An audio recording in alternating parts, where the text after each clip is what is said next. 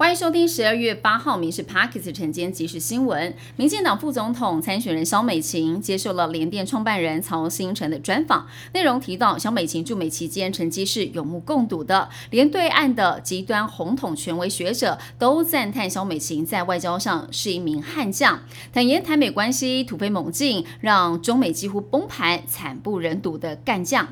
天气方面，这一波东北季风强度接近冷气团等级。今天清晨受到辐射冷却的影响，清晨平地最低温在花莲鲤鱼潭十一点六度，但白天过后冷空气会减弱，各地会逐渐的回温。未来几天到下周一，天气是相对稳定的。下周二会有封面快速的通过。离跨年不到一个月，很多人开始规划要迎接二零二四年的第一道曙光。天文馆公布了第一道曙光还有日出的时刻预报表，华联的博南山将迎来今年第一道曙光。但是山区不好到达的话，也可以到鹅銮鼻灯塔来看日出。为了迎接元旦第一道曙光，宜花东地区往年都是跨年热门的旅游景点，但今年订房率比往年要少。旅宿业者透露，截至目前，东部住宿订房率平均是八成五，比往年同期一房难求的情况还是有一段落差。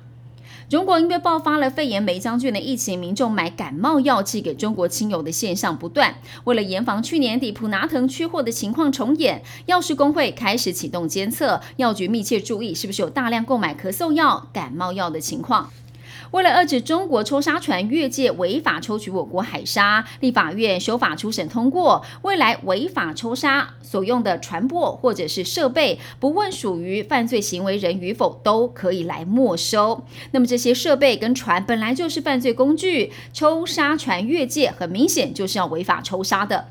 台湾碳权交易要迈入新的里程碑，国内第一份官方认证的国外碳权在十二月二十二号正式在交易所上架，提供企业碳权所需。而目前预定碳权交易时间会比台股交易时间要长。第一批上架碳权是跟国际独立碳权核发机构黄金标准合作，数量大约是五到十个。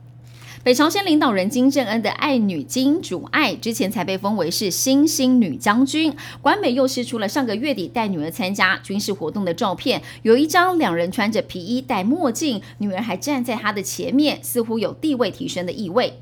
国内多次发生了黑帮教唆小弟公然开枪，政府为了打击犯罪，修正枪炮弹药刀械管制条例的部分条文，增订公共场所开枪是可以判刑七年以上。另外，也将模拟枪管制提升到刑法的规范。基泰大直塌陷案，不少预售屋承购户要求要解约。上市网红威也证实已经获得了全额退款。至于其他承购户的处理进度，基泰不便透露。不过就在意外发生满三个月，居民向议员爆料，附近道明外侨学校的围墙疑似在下陷三十公分，但是监管处否认，表示应该是意外发生时就已经产生了。